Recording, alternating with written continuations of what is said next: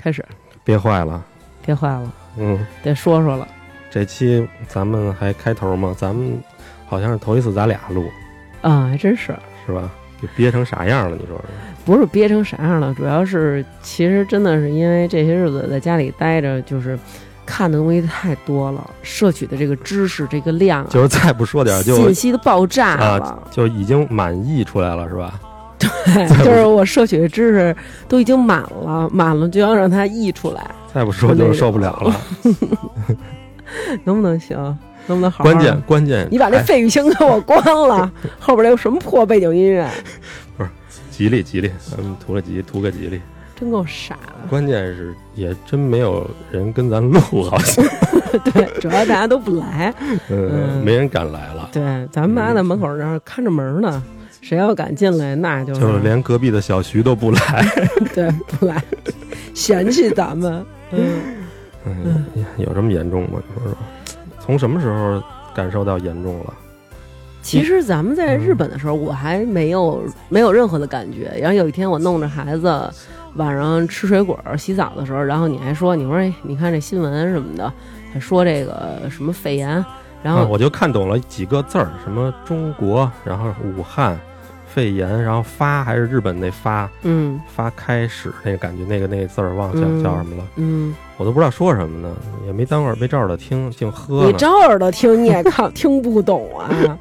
对，反正就是我们，因为那是一月十几号，啊十几号，对，就咱走的时候没机场没有人戴口罩，没有任何的有人戴口罩，或者说有传这种消息。你像现在肯定就是机场大家都要求戴口罩啊，或者测体温什么的。啊，在当时我们离境的时候，没有任何这方面的这么一个控制，或者说通知到可能有这么一个情况，然后需要你戴口罩，产生一个对自己的防护，也对别人保护，这样的完全没有。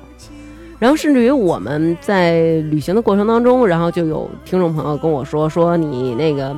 你看这个现在那个肺炎还挺厉害的，然后怎么着的？然后我还说啊，是很厉害吗？因为咱们只是从朋友圈里感受到一些，对，因为那会儿还没有官方的一个说法，所以大家也都是感觉好像，哎，我嗨，我也是听人说的，所以弄得我们心里也挺没底的。然后我们几个就是特敞亮的，没买任何的口罩。其实像现在大家说，你们应该把所有的东西都腾空，不要买任何东西，箱子里全装满口罩回来。也不至于。嗯，然后反正我们最后还是听听那个大家的了，因为有很多的听众朋友都在跟我们说，然后最后我们是从机场买了一包口罩，这一包口罩有七个，嗯然后我们四个人分别一人戴了一个。反正就是苦口婆心的劝说下，是回来的时候戴上了口罩。对，因为我们也不知道什么情况，所以还是戴上了。对，等到我们回来的时候，其实就回来我还上了两天班呢，公司没没什么事儿，还聚餐呢。那会儿也没什么事儿，那会儿是二十一号左右。嗯，对，但是那会儿后来就开始说了，就是不要再出门了，嗯因为那天我也是，后来我也是回来以后，当时也没有说什么，然后我还去见朋友，把那个给朋友带的东西给他了什么的，嗯，对，然后等回来才意识到问题确实挺严重的，一点一点发展成今天这个，局面连咱俩都不敢出门了。真是，嗯，对，所以其实这个还是挺严重的，因为前一些日子我们看到一个就是比较著名的一个案例吧，就是在人民大学的人大附中，他有一个学生的家长，然后这个爸爸他是从武汉开会回来，然后他就发烧了，但是当时并不知道自己是这个状态。其实，呃。我们每一个人在自己刚一开始发烧的时候，如果不是这次知道这个疫情啊，嗯，可能都觉着，哎呦，扛扛吧，感冒发烧嘛，你吃药也是一星期，对吧？嗯。你不吃药就是七天，所以无所谓，就都不觉得是事儿，他也没觉得是事儿，然后他就去参加了女儿高三的这个家长会，嗯所以当时在一个大会场嘛，有上千的人和他在一起，然后最后他女儿也是被他传染上了，那么这个爸爸也已经去世了。嚯后续大家就是说，其实相信他们再出去的时候，真的不是说恶意的去散播这个病菌，希望能够传染更多的人，因为嗯当时没有一个解释告诉大家。就跟咱们一样啊，咱们也不知道啊。对，就是没有这么一个解释告诉你们，如果出现这样的症症状，您如果去过这样的这几个地方，您有可能感染的是这么严重的一种疾病，而这种疾病人传人的可能性非常非常之高，传染率非常非常之大，然后一旦得上会有什么样的后果？如果我相信就是这样的警告早一点发出来，我相信现在的情况不会是这样的。嗯，哎，反正我一开始真没当回事儿，我这感觉这传染性相当于脚气你有没有特别庆嗯幸？因为在去年的这个时候你得了肺炎，啊今年的这个时候你想想，如果要是嗯你换一个日子，普通肺炎，啊！我那年不是就是我去年的这会儿正好是肺炎呢，是吧？对呀、要是搁今年，我就已经那啥了，到站了，嗯对呀、我可能 最起码也是被隔离了。对呀、嗯反正我录这这一期，如果你今年你得了肺炎，我录这期可能就是择偶的嗯行，择偶的那个。我祝你幸福。那如果就是呃，所以呢，就是爆发了这样的一个肺炎的疫情的情况下，然后政府也呼吁大家不要聚餐，不要再见面了，就是。嗯那个疫这叫什么？疫情当下，少一次聚餐打散不了你们的亲情。然后，所以我们家今年的聚餐也取消了。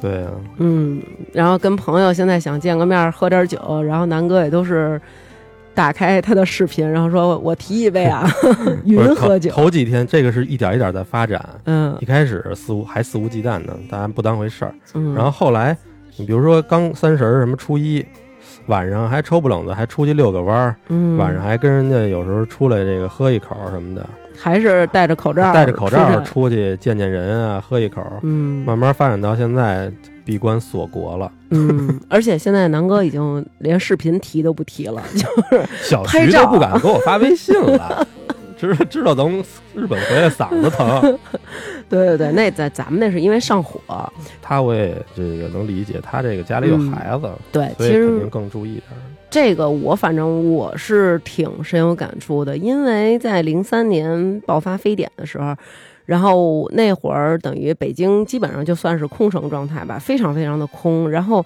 我们也都是那个纷纷的学校就放假了，如果你在学校，你就留在学校；如果你不在学校的话，那你就回家里，在家里隔离。嗯，然后每一个人都不出门，那会儿我没有任何的害怕，当时只有那个我们是怎么回来的，是怎么回家的。那天晚上是大家在宿舍都已经洗洗睡了，嗯。黑着灯了，嗯。准备熄灯睡觉了，然后突然楼上就是跑下一人来，一边跑一边嗯，呐喊 呐喊怎么喊？有人吐了。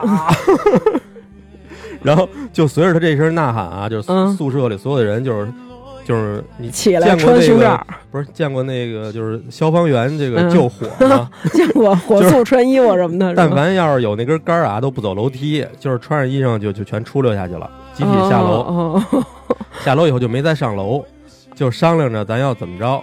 最后的决定就是各回各家，就是一帮人大大夜里的十二点骑着自行车就回家了，然后就再、哦然后就再也没去学校。哇塞，你们这还挺有戏剧性的。但是回家以后挺开心的，就是没什么事儿，在家玩玩游戏对啊，啊。然后就我就记得有那么几堂特别重要的课，嗯，老师组织我们去紫竹院公园上的。哇，那会儿你们还让组织上课呢。那几个堂课可能必须得上。哦，你说这让我想起了那天跟我两个特好的姐们儿我们聊天儿，然后就说说那个哎非典的时候你们都干嘛呢？以前我我好像也说过这，我然后聊天说非典时候你们都干嘛呢？后来我说就在家呀，然后他们俩说啊对，那会儿也是就在家，然后其中有一个姐们儿说特别烦人，就每天在家吧还不能天天在那儿躺着歇着，还老得看一空中课堂！然后对啊，然后我跟另然后我跟小美嘛，对，然后我跟小美就说啊，空中课堂，空中课堂是什么呀？然后小丹就说，空中课堂就是你每天在家里边儿那个在空中课堂上上课呀，什么数学、英语、化学、语文、地理，是不是？那那太惨了。啊，然后后来我们说没有啊，他说你们不上课吗？我们说不上课呀，就是玩儿，说就就是。待着呀，就是睡，天天就是睡。然后小美说：“我那会儿都已经写论文了，准备大学毕业了。”然后当时后来瞬间小丹就意识到了，说哦，对了，嗯说小美那会儿你多大？小美说我大四，然后问我，我说我大三，然后问他我高一，然后就差太远了。嗯但是我前两天看别人发出那空中课堂的标，我发给那小丹，他说啊，他说确实是。嗯 但是说实话，我的这种感觉跟小徐是一样的。当时非典的时候，每天就是在家，然后看着那些新闻，每天报，然后今天又确诊了多少人，然后疑似多少人，死亡多少人，治愈多少人，然后就你丈母娘特别冷漠的跟我说。就是你想，我们天天在一起生活，嗯都已经生活了那么多天了，忽然有一天，我妈冷漠的跟我说：“刘娟，我告诉你啊，就如果咱们三个当中，要是有人被确诊了，那就要被隔离。嗯咱们可能以后自此再也不相见不了了，有可能就直接就是秘密火化。然后七三幺部队 我当时就是那种怎么能这么轻描淡写就说出来呢？但是到这次，我其实内心是很恐慌的。这次主要啊跟嗯，上一回非典比，就是因为这手机这微信，我觉得对于我来说，是因为有孩子。因为我无法想象，就是如果真的我们那天，比如说我们那天坐的航班上有一个人他是确诊的，如果他和我们一起飞，我们都有可能被感染。我在我们回来以后的这十四天之内，其实我睡觉都睡不好，就是因为我一直在想这个问题。我每天，那可不行。人说这这个保证睡眠很关键。你是确定保证你？看我这两天啊睡的，是你都敷弄了。往满了睡都是。然后你知道我就是会，我躺下以后啊，就是似睡非睡那种感觉。嗯就会梦见，但是这梦又特别的真实，梦见我自己的手机收到一个信息，然后这条信息是您乘坐的航班嚯，多少多少多少，然后上面有一个确诊的人，请你们这些人在家里自行隔离，然后我就一下就吓醒，但是你真的不要恐慌，就算这嗯一个人，嗯，他也不能保证整个航班的人都被是染上。但是就是会害怕嘛，因为有孩子，你不知道如果我们真的比如确诊了，那被隔离，互相之间是一个什么样的情况？然后我没有办法及时的安慰到他，然后谁都顾不上谁了，然后又会那么痛苦，就会觉得有一点儿害怕吧。关键是什么呀？关键是嗯跟上回的区别是，这回它有一个潜伏期，对，等于其实咱到现在也没脱离这。咱们脱离了，咱们已经脱离了了潜伏期了。吗，就是嗯，说咱只要现在不发烧，的就是没事儿。咱们已经确认没事儿了。嗯，你这么自信啊？呃，咱们是确认没事儿了，已经过了日子，我是按天儿数哦，的。你数着呢，嗯我都没数。，对，上回非典那是感觉是怎么着，上午中招，下午死那感觉似的。没有吧？也是，我觉得可能也是被夸大了，但其实没有那么那么可怕。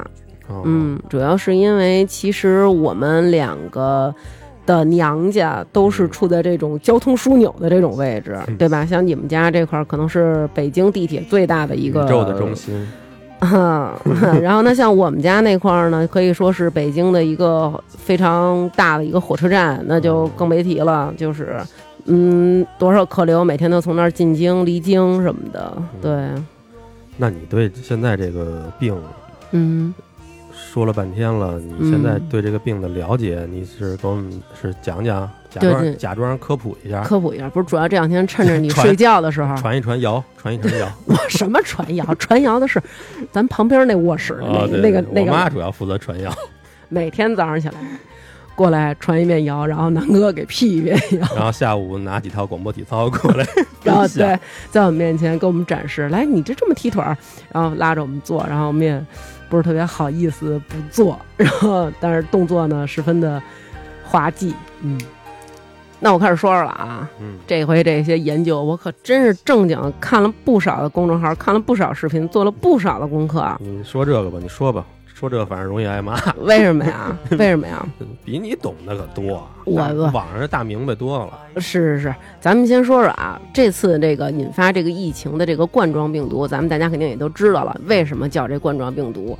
那这个冠状病毒它有什么样的特点？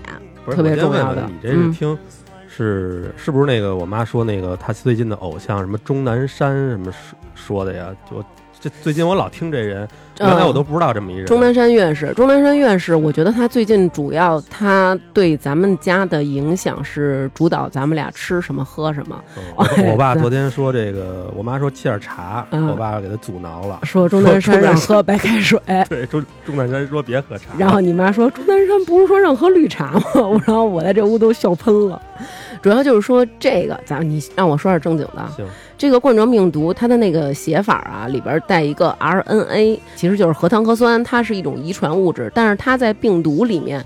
它有一个什么特点？就是它并不产生病毒，比如说带 DNA 的，它可能会不断的分裂、分裂、分裂。但是 RNA 它并不生育这个病毒，但是它能够让宿主的细胞变成一个工厂去生产和复制病毒。也就是说，它把我们身体里这些小细胞，它给你占据了，明白吧？换句话说，就是它是必须要有宿主才行。对，然后呢？为什么咱们大家说的这个冠状病毒，还有这个什么非典呀，包括什么这它的这个，非典不就是冠状一种吗？对，它是冠状的一种啊。其实大家一开始也比较恐慌，就是说这个会不会是非典？哎，为什么叫冠状病毒？因为它这个就是它这病毒外边有一圈那个小凸起，嗯这小凸起呢，看着就跟那王冠上那揪揪似的。就咱小时候画王冠不都画仨揪吗？哦你知道吧？就特像那种揪，所以叫王冠。对那还跟你有点关系。那以后你别叫那个发发大王我就发大冠。发发大冠，嗯冠冠大王，冠冠大 冠冠大发。那所以呢，就是这种病毒它有一个什么特点啊？它的这个凸起比较招人讨厌。看着现在挺膈应的。，对，现在其实科学家攻克的难关就是要给它这凸起呢封起来，揪了啊！不能。就是要给它封起来，我怎么跟这个一点科学素养没有的人聊天这么难呢我？说怎么解气怎么说呗。行，然后它这凸起其实是什么意思？这个凸起就是它进入我们细胞的一个门钥匙，就是咱俩人看了不少《哈利波特》啊，就是一个钥匙。它呢，你别乐，就是它呀、进入到这个病毒啊，它感染我们的细胞是一个什么过程呢？其实我们的细胞外边呢是有一层这个细胞膜的，嗯，它很难突破，然后这个细胞膜会保护我们的这个身体，它不让一些乱七八糟的东西进，比如说一些小分子，就是细胞膜它只让小分子通过，你知道吗？就是说，或者说它判断一下，比如说就是咱家也是来人，你也得判断一下，哎，跟我好的，嗯对吧？嗯个儿小的，那检查这个的呢，就叫受体。受体就负责检查这个需要的，哎，我就让你进到我这细胞里；那不需要的，我就不让你进。嗯但是它这个小小尖儿尖儿，就这揪儿，它这揪儿起的作用在于什么？就是它要骗这个受体，它先跟受体结合，然后受体呢就是觉得，哎，行了，嘉宾来了，这是、哎用得着的，来给你开门，就让它进到了细胞内。然后它进到细胞内以后，细胞里边又有一个东西，这个东西就开始了。他说他一般都是会这样，进来以后他先攻击一下，嗯，攻击的同时，没想到起了反作用了。它攻击的时候会把这个病毒外面那层壳儿给弄掉，自己的壳。儿病毒外边的壳。儿，啊，细胞里边的保护咱们的东西就先攻击它一下，把它外边这层隐藏的壳儿弄掉了。弄掉以后，它就没秃了，没有这啾啾了，它光剩一圆球了。这时候怎么办？它没法往前雇佣啊。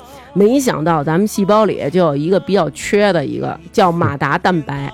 马达蛋白，这说到这儿了，还不知道它干嘛用的吗？加速，哎，加速，对，他就过去拉这个小细胞去了，他就拉这病毒，那么分不出好赖呢？特分不出好赖，一点儿也不懂事儿。结果他就把这病毒啊往细胞核那儿拉，拉到那个细胞核那儿的时候，那细胞核肯定得拦着它呀，对吧？细胞核就是咱们最关键的部分了，就是不能进。但是马达细胞不干，马达细胞硬拉，它硬拉产生一个什么作用呢？硬拉产生肌肉啊，对啊老老做硬拉，，对，所以呢，硬拉一定要注意保护膝关节。呸！它硬拉的作用就是它把这个病毒外边最后一层壳把它给破坏，所以这个 RNA 会直接进入到细胞核，然后利用这个细胞里边的这些东西开始复制生产病毒。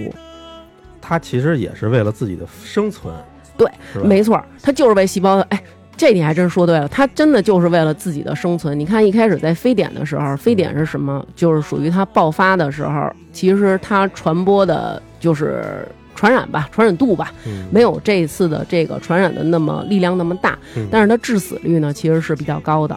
然后到能就是有的数据说是百分之十，有的数据说是百分之十五，嗯是这样的。但是其实病毒这种东西，它虽然咱不知道它有没有脑子啊，嗯但是它也是为了自个儿的繁殖，对不对啊？它也是为自个儿繁殖对。如果站在这个生物生物的角度讲，对就是谁坏还不一定呢。咱们还是世界整个地球的病毒呢。有一种理论说，人类就是这个，你想嗯，净他妈对毁祸祸这地球，有这种说法，有这种说法，对人家没准主持这个正义了。对呀那我们人类其实你也是要不断的繁衍啊，你要把你这个种群延续下去。那病毒也是这样的，然后所以这次这个病毒它又发生了一个变化，这个变化是什么呢？就是它传播的很广，但是它致死率很低，其实就是能让宿主更长时间的存活，也利于它这个病毒更长时间的存活。我我我听说这个也是啊，嗯。说这个病毒其实是相对非典来说它更聪明，聪明，因为非典那个病毒其实它是一种虽然说致死率高，但是它很笨，嗯。因为这个病毒如果是好好病毒带引号的好病毒啊，嗯。它的特点一定是让这个宿主不能尽快就死去，嗯嗯嗯，是吧？嗯对，你只有，宿主更长时间的生存，才能说让达到你的生存的更长。没错最，成功的，比如说 HIV，就是艾滋病，能在身体里潜伏十年，对，艾滋病是一个非常厉害的病毒，对压多深啊！嗯，艾滋病可以潜伏十年，而且宿主在这十年其实是没有任何的，就是踏实有的人是没有什么表现，而且传播其实也挺也挺那什么的，对，对，是这样的。然后那其实像呃之前咱们说那个非典啊，它全球感染的人数是八千多。然后死亡人数在七百七十人，所以它致死率其实是百分之十到百分之十五之间这么一。说，感觉也不多呀，是吧？对，但是其实呃，有很多的像这种冠状病毒，它的致死率还是很高的。比如说像那个那个 MERS 是吗？是这么读吗？然后它有一千二百多人感染，死亡是四百五十人，致死率高达百分之三十五到四十。这是哪个呀？这是那说的那个西班牙流感吗？它叫中东呼吸综合征，哦，对，长征的征，它叫听说过，听说过。然后这个病毒当时你记得吗？有一阵儿，然后人就说说大家去中东不要去接触这个骆驼，嗯，你记得吗？嗯？它的传染源这应该叫中间的一个宿主，它就是骆驼。单峰驼，因为在中东有的那个地区，他们是会生吃那个骆驼的奶，在骆驼的粪便和鼻腔分泌物，还有就是尿液当中都有。那边其实比较流行，因为骆驼不光是他们的那个一个交通工具，自古以来嘛，也是他们的宠物，他们会亲那个骆驼，吻，我操，口这么重啊、不是舌吻，就亲，就拿脸啊、鼻子蹭什么，但是这些东西都会沾染到人的脸上，比如说你在一抠眼睛啊，或者怎么着，都会传染。对，所以如果跟骆驼有近距离接触的，其实也都会被染上这个问题。嗯那那那 SARS 是什么宿主来着？，SARS 当时果子狸啊，果子狸啊，当时说的不是不是蝙蝠吗？是这样的，这个当时你记得那会儿说说闰土早年就开始消灭这果子狸了，不是没有原因的，就是逗着玩呢。但是其实果子狸它是中间的一个宿主，就是。蝙蝠这种东西，它是携带这些病毒，但是蝙蝠它不直接传染给人。比如那果蝠，它吃一水果，比如掉在地上了，或者说它的粪便掉到地上了，不小心被果子狸吃了，嗯，那果子狸会感染这种病毒，这种病毒在果子狸身上发生变异之后，它再传给人，就是现在这样的，就是非典了。那边儿有一阵儿好像是好吃什么穿山甲、果子狸这种东西。对对，一开始就是发现是就说是果子狸嘛，是中间宿主，然后就开始比如说大规模的就是清理啊、杀呀这果子狸什么的，但是其实。它只是中间宿主，天然宿主就是认定来自于叫中华菊头蝠，这好像已经是当时 SARS 那疫情已经过去了以后，好像才、呃，对，才找着的是吧？对对，没错，已经过去了一些时间了。包括骆驼，刚刚咱们说那骆驼，那个骆驼的那个，其实也是它的病毒的一个源头，也是这个蝙蝠的冠状病毒。然后好像是叫埃及木蝠，就是那个木，就是那墓地的墓 move move move。，move move move 的那个，对。然后那那那找着这个源头了，是不是就能做出疫苗来了？也只是知道了这个东西的传染源，让我们尽量远离这个东西。每一种动物啊，它的这个体质都是不一样的，你就别说不同的物种了，对吧？咱就说人，你看这次这个病，大家就是大家我看朋友圈啊，大家会发说那个 SARS 的时候，嗯，主要袭击的啊都是青壮年。这次 袭击的都是中老年，这不是同一拨人吗？这是不是追杀呀？其实，对，这就是一个问题，就是不同的这个身体素质的人，不同的年龄层次的人，你面对同一种病毒表现的生死存亡，甚至于后续你就算是治好了，情况都不一样，更别提物种了，对吧？蝙蝠这种东西。我这两天也看了不少的资料，你知道吗？就是因为我有一个好朋友，他是专门研究蝙蝠的。就是蝙蝠这种东西，它其实常年处于一种高烧的状态。这这是你的好朋友说的？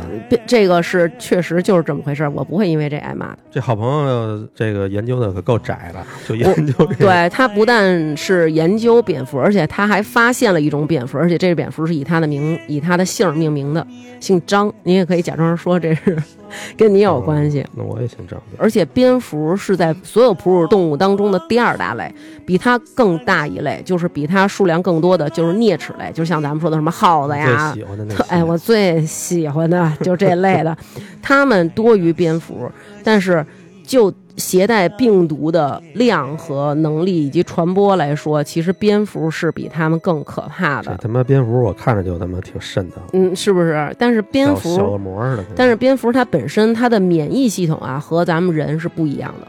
你看，比如说，咱们觉得说这个这么多病毒跟它共存，但是它没事儿，它不得病。蝙蝠不得癌症，然后蝙蝠，比如说这些病毒都在它体内，那蝙蝠 蝙蝠它一点蝙蝠蝙蝠一点事儿没有，是不是因为蝙蝠的免疫系统强？其实错了。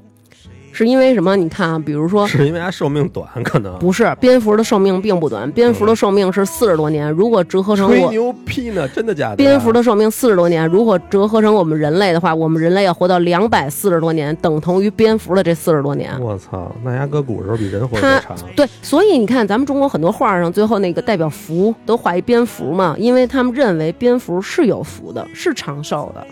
真的假的？真的。说吧。真的，你看，你这。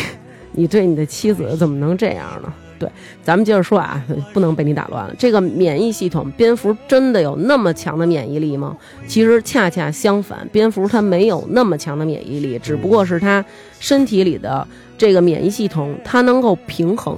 balance，知道吗？哎，平衡。我觉得关键是这蝙蝠数量可能多，死多少只咱也不知道，没准人一年也不少死，咱不知道啊。他们也不发微信。它反正是有一什么特殊的基因啊，然后它这个基因就是它可以抑制这些免疫的系统啊，超负荷的疯狂的运作，你明白吗？就是我们人类，如果你免疫力特强，你那个。一有点病毒，你那免疫系统可能疯狂的超负荷运转。嗯，但是蝙蝠呢，它可以恰到好处的去抑制它的这个免疫系统，就是差不多行了，哎，刚好够给那哥几个就是抹死平了就行了，不要死乞白咧的。好多青壮年是因为这个。对，没错。所以其实这个咱们说半天啊，这个人啊，他虽然属于这个自然界的高等生物，他的这个智力可能是很高，但是免疫力其实它有一个。不是说免疫力的高低，它有一个排序，好像在自然界生物当中其实是非常非常低的。你看，咱跟蟑螂比得了吗？操，废话。跟耗子比得了吗？跟蝙蝠咱就更甭比了。那那一般那猫猫啊狗的，你吃点什么都不生病，咱人可受不了。对啊，所以啊，他们能舔地舔屎。没错。行，这个万一说错了，大家也别那什么。回头我们还是请那个蝙蝠专家有机会来说。嗯，可以可以。咱别纠结这蝙蝠跟这儿那个。假装是李永乐老师，别跟这愣装李永乐，这刘娟儿。嗯，刘永乐。昨夜小楼又东风，春心泛秋意上心头。恰似故人远来载乡愁。今夜月稀烟朦胧，低声叹呢喃望星空。恰似回首，终究一场梦。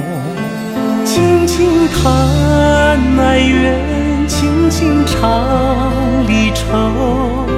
洗尽铅华，终究然懵懂。轻轻叹凡缘，轻轻唱离愁。人生何须终究换来一场风？昨夜小楼起东风，珠帘翻婆娑湿衣袖。这次的，这个呢，说反正头一阵儿看着说也是各种，因为什么吃也是吃蝙蝠什么的，是吧？嗯，反正有这种说法吧。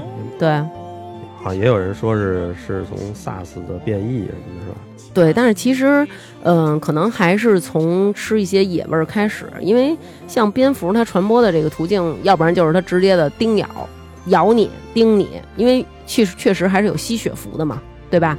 然后要不然就是蝙蝠它喷出来那气喷着你了，要不然就是吃蝙蝠的肉，因为确实有很多。那前两种我觉得可能性不大。首先它长得就是告诉你我真的不好吃，我不可吃，对吧？然后人家都已经住那么远了，深山老林里住着，对吧？然后人家还没事儿长出了各种东西，天天在天上飞，就为了方便你抓不着我，你还非得抓它吃。对，有一种说法哈，就是说这个就是大部分人就是觉得这东西长得丑的东西，咱就是尽量还是别吃，别对呀、他妈瞎吃。对呀、你说这个，你说这个蝙蝠当然，咱们也不是说鼓励吃那些可爱的，不是你说这蝙蝠，咱就说啊，就是常年发着四十多度的高烧，对吧？然后人家自个儿身上携带一百多种病毒，人家一点不往外传播，人就自个儿扛着。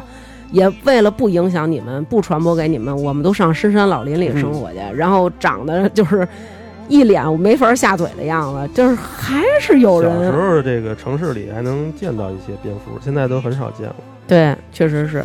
咱们小时候不也说嘛，就是说有那你把鞋往天上一扔什么的，然后就能嗯我们小时候老逗那蝙蝠。嗯，所以就是说，我觉得真的是不知道大家吃什么好了，感觉但是一开始好像还有一种说法，说是吃竹鼠吃的。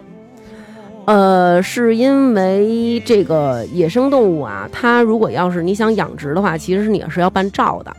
然后，如果你要是办这个照的话呢，你就是确定要一个养殖基地了。但是，这些养殖的动物它可能是没有问题的，但是并没有真正的检验检疫部门每次去检查。哎呀，你这个怎么怎么着？就像你特别爱看的那个，某某兄弟，某某兄弟，对吧？他们家的那个其实也没有人经常去他们那儿检验检疫，嗯，所以他们都是有有这种可能的。所以其实真的现在很多新爆发出来的一些传染病，其实我们以前小时候从来没听过这些传染病，可能咱听过什么三腺炎、嗯西红热、水痘什么的，对吧？这都是传染病。但是像现在很多致死率非常高的，比如说什么。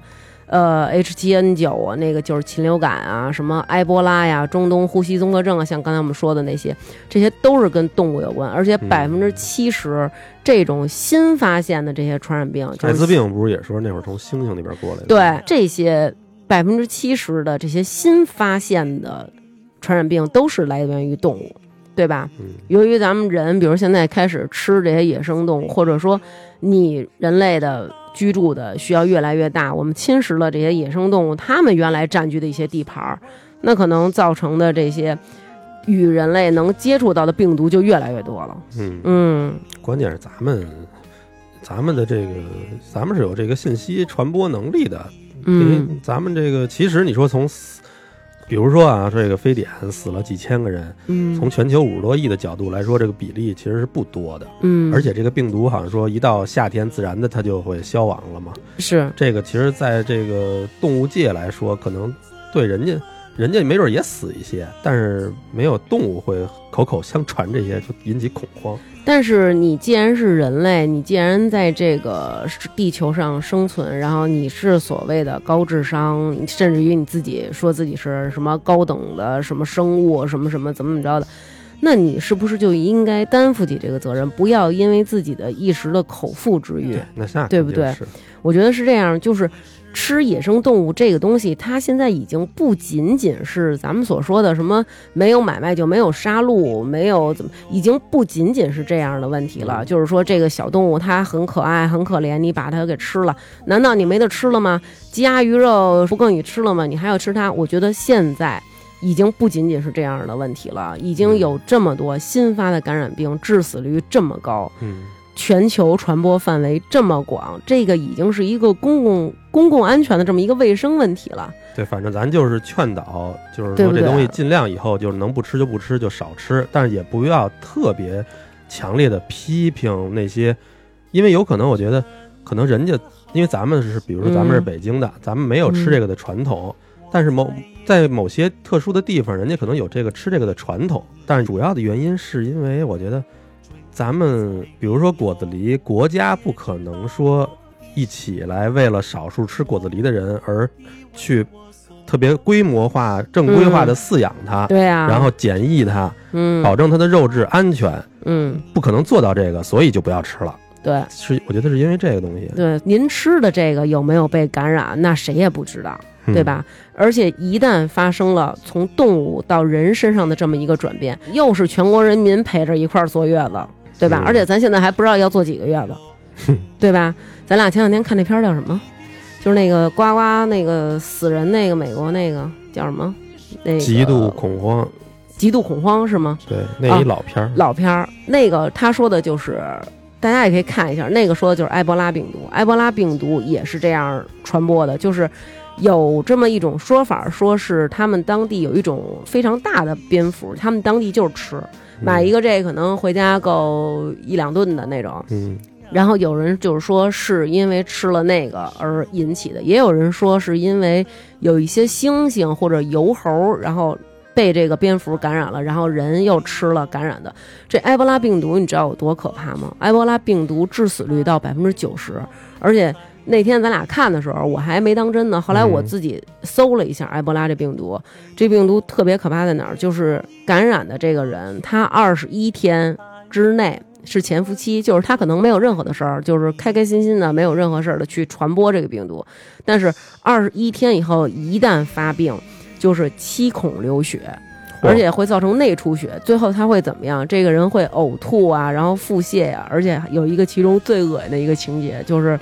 七孔流血之后，他会从自己的嘴里吐出自己身体里坏死的组织，嘿比如说，你可能吐出自己已经腐烂的胃，吐出自己已经烂的肠子，然后嗯会从、甚至会从肛门喷血。要不然他拍恐怖片了呢。对，所以这个埃博拉病毒是非常非常可怕的，而且呃，并没有从这个世界上完全的消失，它每隔多少年就会爆发一次，而每一次的爆发都是和食用这些动物产生了一个密切的联系，所以真的真的为了大家的安全，真的一定要注意这个，嗯一定管好自己的这个嘴，嗯，嗯。行，这知识普及的可以。对我啊，你说的这些知识啊，我该看看，该注意注意。我对这次咱们这个这几天在家这个坐月子啊，最大的感受是什么呀？嗯就是天天的就看这个朋友圈啊，嗯哼。那是真糟心。就是我觉得真是谁呀、也写不出现在这个现实社会的这个魔幻与荒诞了，真是我，今但是今儿看了一个那个嗯一个文章，我觉得算是这几天看了以后比较，我觉得比较有理性的啊。嗯但是也是我个人认为，嗯每个人有每个人的想法。嗯这文章大概那个标题我具体我忘了，大概就是叫什么“不要加入乌合之众的狂欢”嗯，啊。作者是一个叫什么毕佐罗的人，给人提一下，别到时候让人觉得、那个别让人觉得咱们盗用人家的那个了，对对对，我因为嗯我是我也是看了他这个，我觉得我觉得他说的这个东西有道理，嗯就是他也是从一本这个书给大家嗯引入的。这本书是一本大众心理学研究的书，叫《乌合之众》，嗯反正挺有名的。嗯有兴趣的咱们就看看。嗯这里头啊说了几点，我觉得是、就是我这两天深有体会的啊。哦，你是在我们当中有多深的体会啊？这比如说他说嗯群体呢不善推理，却又急于行动。许多经不起推敲的观点呢，都能轻而易举地得到普遍的赞同。嗯，为了获得这个认同，个体是愿意抛弃是非，用智商换取那份让人倍感安全的归属感。啊，还真是。你的你就从这两天这个抢东西来说，比如说，哎呦，什么这个一开始是抢什么？一开始是抢口罩，对对吧？然后抢大米，然后抢菜，然后这些日子又开始抢双黄连了，个，腿脚不好我。不是我妈 幸亏是被小徐他妈拦了一手，要不然也去参加抢菜去了。对呀、其实可能真的有的人需要这，或者有的人家里没菜了、没米了、没方便面了，人家都买不着。但是咱们可能有那种人家里其实还有好多呢，结果扔家里全都浪费了。还有人一开始我记得那会儿我到公司还说呢，嗯说这个咱们得抽点烟，喝点酒，嗯因为这酒精杀菌呀、嗯，所以咱们喝下去这个酒它也杀菌。嗯哎呦，太太无知了。好像还说什么熏醋，记着吗？嗯，听说过了，嗯，有说这熏醋的，但是这些后来不都是一一的得到了那个辟谣了吗？对吧？然后我记得还有那个，还有人说这个疫苗啊是这个美国人来攻击咱们来了，嗯 有这种说法。说是基因武器。嗯，的确是有这种说法，因为其实这个，比如说这个人啊，在一开始我们突然遇到一个很重大的打击的时候，比如说嗯突然咣叽，告诉你来这么一大疫情，比如嗯如果现在说爆发了这么一个什么什么样的一个小感冒啊，你是不会说觉得啊这是一个谁要害我啊什么的，尤其是在这种突发的灾难性的时候，在这个初期啊，可能比如说大家不知道这到底是什么病毒，不知道怎么治，不知道怎么怎么着去预防，或者说不知道怎么隔离的这个时候，其实人都会想要找一种方法，能够让他自身就是嗯。哎，我觉得这事儿合理，这事儿是别人怎么怎么着的，所以就肯定会有这么一种，你说的这个，嗯。我之前也看过一文章，嗯。就是我当时就是也是有时候好奇啊，这怎么大家就是怎么这个谣言是怎么产生的？像你说的这个呢，叫渴求知情权，这个是在一个求知情权，这个是有一个法国的一个学者在一个书里，这书就叫谣言，他说嗯。这个谣言总是对公共事件啊，嗯对公共事件自发的提出问题而未曾找到答案中产生的。嗯，它还有一公式，说嗯谣言等于这个事件的重要性乘以事件的含糊不清。哦，明白吧明白，因为是这事儿，我觉得这事儿是这么着，因为你看现在很多就是懂医学的人，人家分析说，哦，这个事儿是这么回事儿，这个就是一个病毒的一个自然演化的产物，嗯它可能是由于这个病毒啊，在蝙蝠身上啊，然后怎么怎么样。因为你了解这件事儿嘛，嗯对吧？即使这件事儿再重大，你也知道它是怎么回事儿。但是就是我们这些可能不懂医的人，因为我们没学过医啊，我们不懂啊，所以大家就会需要在这么这么一个大的灾难、这么一个剧烈变化的一个环境当中，想要有一些自己仿佛很了解这事儿，有一种掌控感，有一种超越别人的感觉。我真的我在朋友圈里看见，比如有朋友就说，这次这事儿我跟你说，绝对是某某某国啊，他们害我们，然后怎么怎么着的。底下就保准有人得回啊！你才知道啊！一个月以前我就这么说了，不仅仅是这个，还包括什么什么哎，你说的这种人，他属于另外一种传谣的，啊，是不懂装懂型儿，嗯，知道吧？嗯就是他这个感觉这个事儿啊，嗯，他说的这个越大越真，他越有面儿。啊，你知道吗对，就是这样嘛。因为你其实很多，你看那些像都甭说你说那些学医的了，嗯其实好多这种知识，嗯，你你没发现吗？有的时候你学的越多啊，你越觉得自己无知，对你越不敢瞎说。对，反而是越无知。越是那些你看咱吃饭喝酒里那些饭馆的哥哥们，嗯喝多了那以后，那真是对，没有他不知道的。没办法，因为他是确实是有这种生存的土壤，他好像有一种这个心理这个作用，就是说他说一些这种嗯说一些这样的东西，对他来说能缓解他的紧张，哦，有也是有这种说法，就是说缓解这个焦虑啊、对对对紧张啊，就是他给这个东西判断一个因果关系，是因为什么，所以什么，仿佛他知道了这个事情的前因后果，就确实能让他可能觉得心安理对，得。这人对这个未知的东西他很恐惧啊。对，所以其实那个阴谋论这种东西，当大家去谈论它的时候，可能其实是这个人他非常的恐惧，并且已经被阴谋这种东西所控制了，所以才放置放弃了自己的这个理性。还有还有一种，你知道嗯吗？还有一种人呢，他就是追求刺激，啊、所以就造谣。对他就是不是，就是说他其实啊，这个人啊，在那个不动脑子的情况下啊，往往他能更接受那些看上去更刺激你的这个这个东西。嗯，因为比较容易接受得到，是不是？对，这个谣言你看着让你觉得哎呦特邪乎，嗯，你就看着就跟有时候爱看热闹似的，这是看热闹不嫌事儿大嘛，对，没错。看出殡的不嫌殡大对。所以我觉得，其实啊，大家传的这些阴谋啊，然后不管是谁呀、还是这个国家，还是那个国家，也许他能够，就是给咱们对于这次突发事件的产生的这个恐慌啊，或者焦虑啊，给给你或者给你身边信你的人提供一个好像是合理的这么一个解释，但是其实它也剥夺了你真的。静下来，理性的判断一下这些东西，剥夺了你这个思考和做出判断的这个能力和机会了，对不对？你根本你就你自己越说越信，而且有的时候你听好几个人一说啊，嗯，有的时候这信息再一交叉，就是他这么说完了，那人也这么说了，哎呦，你就觉得这个可信。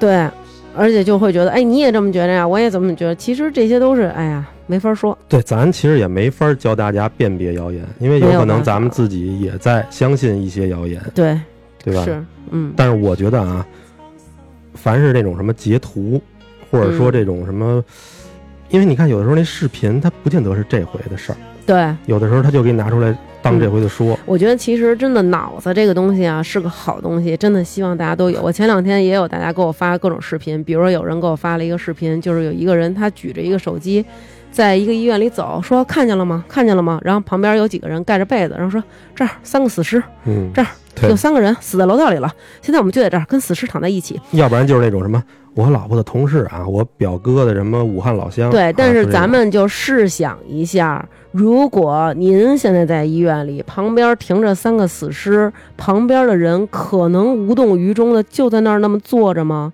嗯，最起码他得有一两个亲属在旁边哭吧。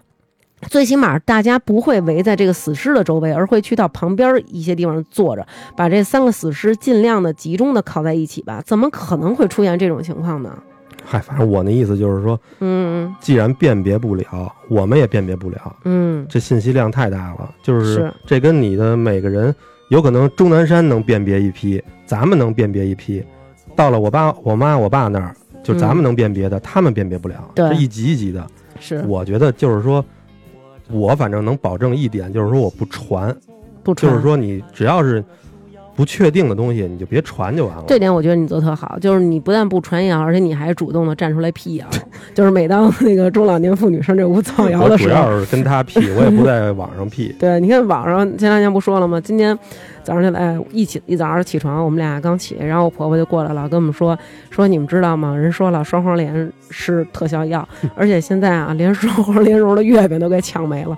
不是你说这双黄连要是特效药这，个他也是逗咱们。是我知道他就逗咱们，我就是说呀，我说这些造谣的人这的有的时候咱都无法辨别这是恶搞啊，是大家图一乐、图一高哎兴啊，你还真说错了还。真信啊？这个是什么呀？这个是人大概的意思，就是说得了这个的，有人喝了以后可能管用，还是怎么着的？反正就是大家传来传去呢，最后就变成了双黄连是特效药。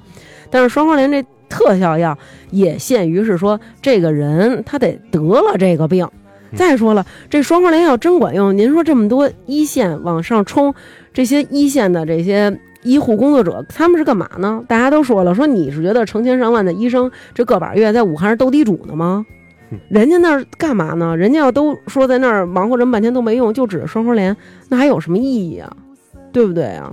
所以这个时隔这么多年啊，咱们大家都进了这个加里敦大学物理系，和全国人民一起进修。在这段日子，我觉得咱们真的应该好好的静下心来分析一下周围这些传的东西是真的是假的，可信有的东西，我觉得，因为这东西它它现在这个时代，它嗯传这些东西还有一一方面啊，我觉得它的目的性很强。比如说这些，比如公众号，它为了点击率啊、视频啊，啊它为了让人家引起关注啊，对对对，它会散布一些这种特别的比较耸动的啊对，要不然就比较极端的、比较猎奇的东西。是除了这个谣言，我觉得嗯还有一些东西值得咱们警惕。嗯像那个《乌合之众》里说的啊，嗯就是这一个人啊，嗯他一旦成为群体中的一员，嗯他的所作所为就不再那么愿意承担责任了。这个责任是法律上和道德上的，但是群体呢就不需要承担任何的责任，群体就是责任，群体就是道德，群体呢会让每个人在其中的错误缩小，同时让每个人的恶意被无限放大。嗯，每个人，这可能就是咱有时候说那种人多势众，嗯，是吧？就那意思。你说这让我想起了之前咱们看的那个电影《迷雾》里边的那个，就是在这种情况下就被别人给主宰了，这种我操，一下很多人就会去做一些平时你根本就不会做的事儿，对，丧失理智他。就觉得这个数量就是正义。嗯经常大家不都这么说吗？对，你看有一些国家，他们对我们实行了一个暂时性的，比如说，呃，飞航班啊，不要往来啊什么的，然后也会看到有人就是说，我们就应该到那儿集体冲你们咳嗽去什么的，就是这样的一些行为，其实也是隐藏在这种恐慌之下爆发说那出来的。个说那个北京市有一个什么局长，嗯。人家发了一条，我觉得说的挺好的啊，嗯。就是说这个随着这个外地返京陆续增加，嗯。然后咱们得控制这个外地的这个返京人员向社区登记，嗯。然后呢，然后对于高发的这个地区加强筛选，嗯。但是没有明确是肺炎病例的，嗯，无明显发烧咳嗽的，你还是得让人进小区。嗯前提的是人家是一铺垫特好，就是前提你要测好体温、戴好口罩什么的。嗯嗯最后说嗯让大家互相支持。嗯，我操，就这种的都让人骂花了，都说一评论就是那种，请公布局长地址，所有外地来京人员返回他家小区，全是这种哦就是非理性的这种。对，中国有三亿的流动人口，你这个如果全都不回来上班了，这个国家就瘫痪了。对啊，这就经济就完蛋了。是啊，那到时候咱上超市可都真抢不着菜了，没有超市小哥帮咱往上放了。我记得那微博上还有那种企业嗯什么，就是小老板什么的嗯抱怨什么企业的损失，嗯想可能是说让大家可能在防护正当的情况下正常回来上班啊，被啊无数人这骂，哦就骂他这个什么想钱想疯啦什么的。但你不想想，这些小企业要都倒了，咱们说白了，失业的人说白了，咱们大部分的人还是要到公司去上班的。是。对，的确是这样。但是其实我们也看到了一些消息，就是说有一些陆陆续续的，他们返回到各自工作的城市去返工的、复工的这些人，然后有的可能被拒之门外，不让进去。其实表达什么也不能就是说是，确实不好说，确实是两说，因为，真的身体已经出现了状况，嗯，已经嫌疑比较大，是真的确实是应该在家好好隔离，好好这个别往外头跑。是，没错，对，但是呢，就是咱们也不要恐慌，对，就是千万不要把这事儿，就是上升到就是谈这个谈某某地方的人就色变的这个嗯，没错是这样。而且大家现在就是有点千夫所指了，比如说啊，他是哪儿哪儿的，然后他是哪儿哪儿的，就是变成这样的一种攻击。其实我觉得就挺不好的，因为因为嗯特别怕这种，就刚我像我刚才说那种，他这个人一到人群之中吧，他就会让每个人的错误缩小，嗯让每个人的恶意就被一点点的在放大。就仿佛对我说大家一起抱团儿，你要不跟着说就不行。对，而且好像我说一句没事儿，那大家都跟着说，但是一个人可能说没事儿，但是一群人上来说，那可就不一样了。就像那个咱们看过那电影，那个呃《霸王别姬》里头嗯那个程蝶衣在那被批斗的时候，嗯连他的那个搭档张丰毅演的那个嗯呃段小楼，嗯在人群中都不敢吭声儿。嗯，如果变成这样，就太可怕了。对。所以我想说的就是，其实我们在大灾面前，尤其在这种情况下，这是我们全国的一个事儿，现在已经甚至于可以说是全世界的一个事儿了。这个并没有说，呃，并没有说哪一个城市的人您就现在是无辜的，这事儿现在跟你没有关系。现在这个事儿跟我们其实每一个人都是有关系的，不能单单的去指责某一个地方的人。对，嗯，咱们要是出国，肯定也不希望外国人对咱们产生歧视，对吧？对，我今儿看一个那个朋友，他是原来我们在泰国的一姐们儿，说 今儿在一个必胜客还是哪儿吃饭，嗯边边上那个外国小哥嗯听听出他们是中国人了，嗯，立马就是起来就走了，肯定不舒服。是你搁谁谁都不舒服。对，尤其如果要是像我们说的，如果您是某地的人，那可能就更会有这种感觉。其实当时我们非典的时候，北京人就是这种感觉也是很强烈的，嗯，就是感觉啊，他北京的什么的，就是不愿意跟北京人接触，甚至于。比如说哪儿都写着，就是可能不欢迎北京的什么的。这回又爆发了这么一波肺炎，只不过这次这次爆发的这个地点变成了武汉，那武汉呢也被封锁，就像当初的北京、广州还有香港一样，我们这些城市可能都是爆发的比较严重的这么一个地方吧。嗯那被封锁在家里的这些武汉本地的这些市民，当然还有一部分是在武汉工作的异乡人，大家都在这里与家人隔绝，其实内心是，尤其身处这种疫区是很孤独、很不安的，然后害怕、焦虑都充斥在心里。那如果这个时候我们得到的还是别人的指责，然后就是扣那个大对一竿子打翻一船人，就是你们武汉人怎么怎么武汉人都吃野味儿，这个就太胡闹了。就是说这些东西这解气啊，这 对，可能这些人他们抓周的时候抓的就是键盘，所以就是说这些东西太没，就是没有什么营养了。对对。然后，但是我们看到的其实是更多的我们国人其实还是很清醒、很理性，而且真的是在大灾面前有大爱，大家真的是团结一心。我们可以看到各种的捐赠啊，然后。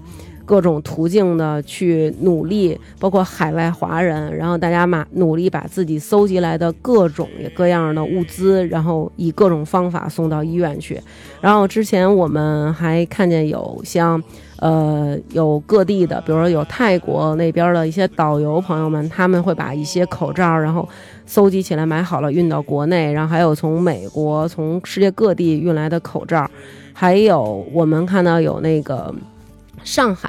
上海很多人他们会直接给医生订外卖，然后订的都老精致嘞，就是都是很好很好那些网红店的产品，然后每一样东西上都写上加油加油什么的。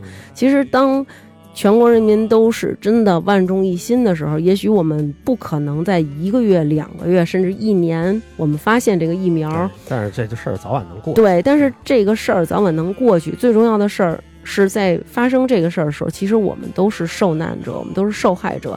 嗯大家在这个时候互相指责，其实是真的没有任何意义，对于这个事儿也没有任何帮助的。就是主要是做好自己，把这个口罩戴好，没错，该消毒消毒，该洗手洗手。对，没错，嗯真的是这么一回事。这消毒的这东西我也得叫什么？咱们嗯咱们战术上重视，嗯，战略上要轻视敌人。为什么呀？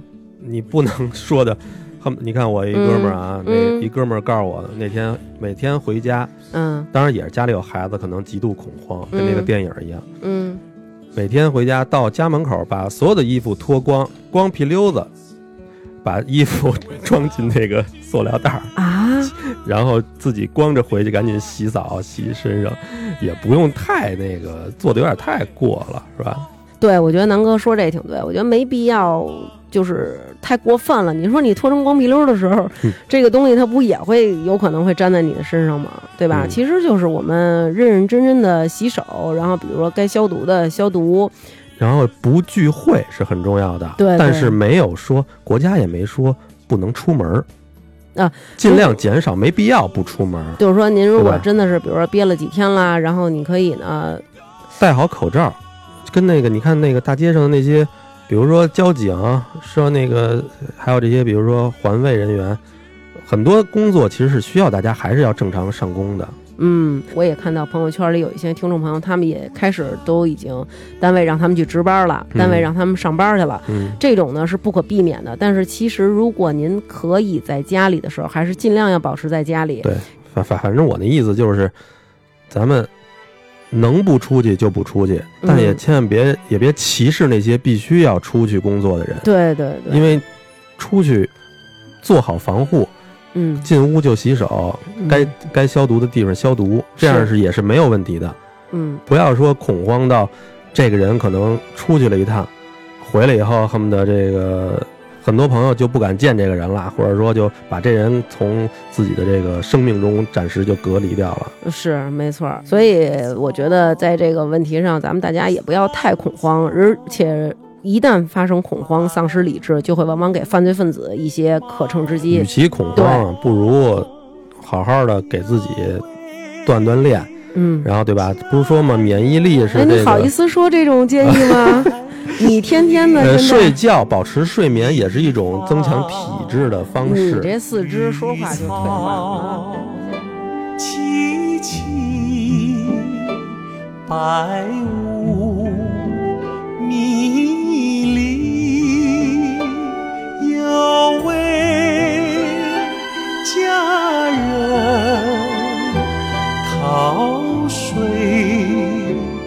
而居。我愿逆流而上，依偎在他身旁。无奈前有险滩，道路又远又长。那在这个家这段期间啊，都憋在家里，出现了不少的朋友圈，出现了不少的段子手。嗯，比如说有人说了，这几天他们光他妈躺着，口罩一个都没用，裤衩坏了发了。还有说，呃，值此特殊期间，看见甲方发了朋友圈，看到他们在朋友圈祈福、转发消息，不由感叹：原来这帮人的心也是肉做的，只不过他们对我不是 罢了。啊，然后呢，还有我一个好朋友提示大家说，丁香医生发了一篇文章，说关于童子尿可以是偏方这篇呢是被人 PS 了。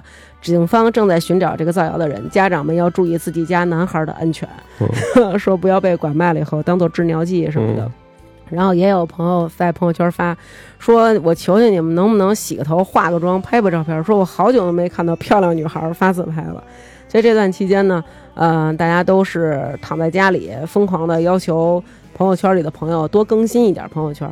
我觉得其实这个还挺好的，大家在这个微信里边啊，不管是用手机呀、还是我们可以看看书、看看电视、看看电影，打发一下时间，对不对？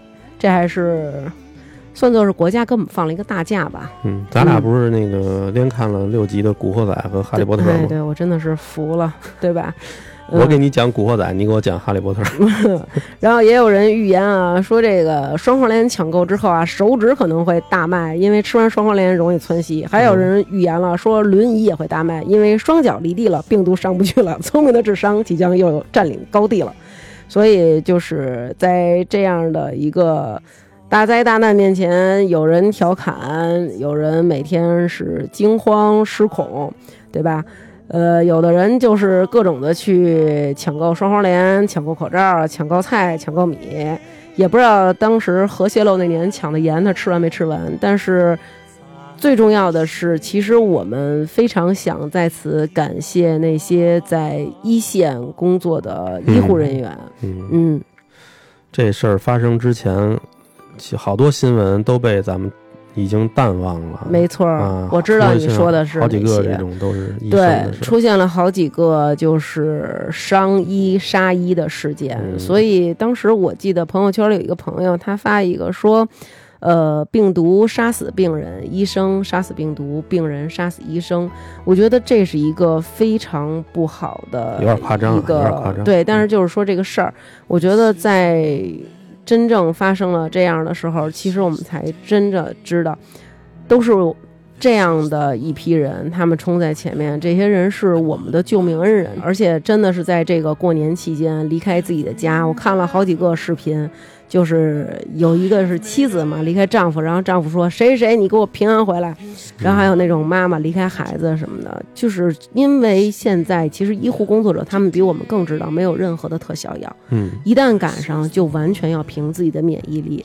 我们并不知道这次的分离，这次的离开是否还能够再重逢、再团聚。但是为了能够治愈现在已经确诊的人，和为了能够不再有更多的人被传染，他们还是义无反顾的。医生他也是走上了这个他们那个对咱们有时候看到那个，就是也看过几个就是医生崩溃的视频，是累的崩溃的也正常，人家工作压力大，对，也是正常的。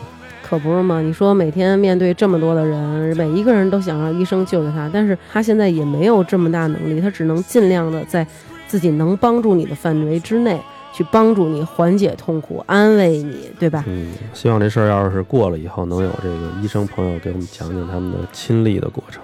嗯，咱们应该还是在家，这这太舒服了，根本体会不了真正这个疫情的这个中心是什么样。是，所以我们真的在此也感谢这些医护工作者，他们也是别人的孩子，他们也是别人的父母，他们也是别人的妻子和丈夫。但是在这个时候，真的是舍小家为了大家，而且不顾自己的性命去一线。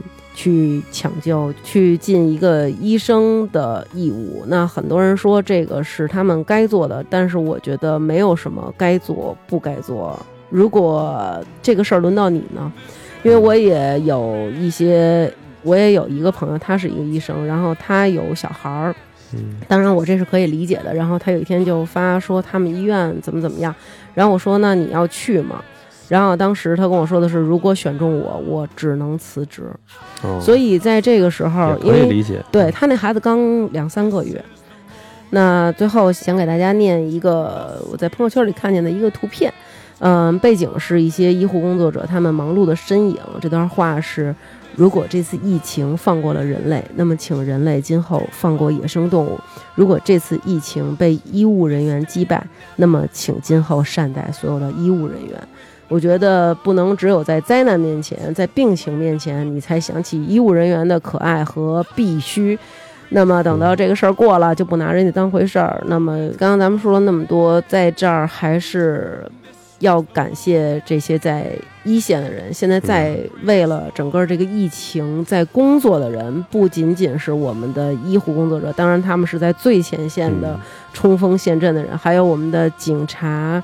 还有我们的一些，比如说我们的快递小哥，我们的送外卖的人，我们的居委会的叔叔阿姨、大爷大妈，还有我们各行各业的人，大家所有在一线的人，感谢大家的付出。咱们有那警察哥们儿也跟我说，说嗯。早早的，就是人家已经打包收拾行李，多少天就回不了家了。是，嗯，所以真的是感谢并且致敬所有的这些致敬加理解吧，我觉得就是理解医生，也理解那些崩溃的医生，然后也理解科学家他们的不容易，理解那些相信了一些谣言，传出了一些 不不好谣言的，也理解他们，对，也理解那些恐慌的。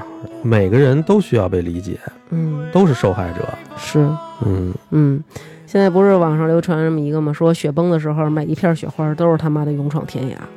什么？那、南哥说这个让我想起了，就前两天我看的一个，就是说，现在不是它有一个病毒的那个试剂盒吗？嗯就这试剂盒它怎么检验这个病毒？就是它先把这个病毒的这个量增大，然后用这个染色剂呀、给它染色，让这个病毒鲜艳，让这病毒显现出来。嗯就是先要把它增多，然后再让它显现。然后就说，呃，这次灾难其实就像一个这样的一个试剂盒，会让一切都更加的鲜艳耀眼。于是我们就看到了前所未有的美好和善良，以及那些让我们难以置信的愚蠢和丑恶。嗯其实这些平时也都在，只不过在这个时候被放大了。所以我觉得我们不要对国人就哎呀，我们就失望了，或者说我们就怎么样了。其实一切都在，只不过是到这个时候更明显了。嗯，那最后我们在此祝愿全国人民都能够安然的度过这次的疫情，有点信心，大家是吧？然后也希望这次的病毒能够早日得到一个控制，然后希望我们没有被传染的人，然后大家都能够健健康康的。希望被传染的人，然后大家及早的得到了救治，并且救治之后呢，也都是非常有生活质量，好好的活着。希望大家二零二零年四季平安，一生健康。好，嗯，好，这期节目就是这样。那故乡的风和故乡的雨。大家好，我是大王，下面要念本期的打赏名单了。非常感谢大家在微店发发大王哈哈哈为我们进行的打赏。本期为我们打赏的听众朋友有李小聪、泡泡、猫老师、废柴阿修罗、Chimpanzee、Dino、安、愉悦、V、宇少、知行书城、零一五七、晶晶晶。发发大王的小曼啊，晚辉 X X 美人音姐姐瘦雪 Y 一 Y 一行走的正方体美少女战士小美糖花卷王大锤菠萝 Boro 真的喜欢小娟娟李航航 David 刘 Elba 贺大爷不胖和东兴口腔，在此非常感谢大家对我们的支持，也要感谢罗德和智云科技为我们提供的设备赞助。二零年似乎开始就很艰难，是一个很特殊的春节。相信我们能够齐心协力，攻克时间，打赢这场抗疫之战。在此给大家拜一个晚年，祝大家四季平安，身体健康，阖家幸福。故乡的风和故乡的云，为我抹去创痕。我曾经豪情万丈，归来却空空的行囊。那故乡的风和故乡的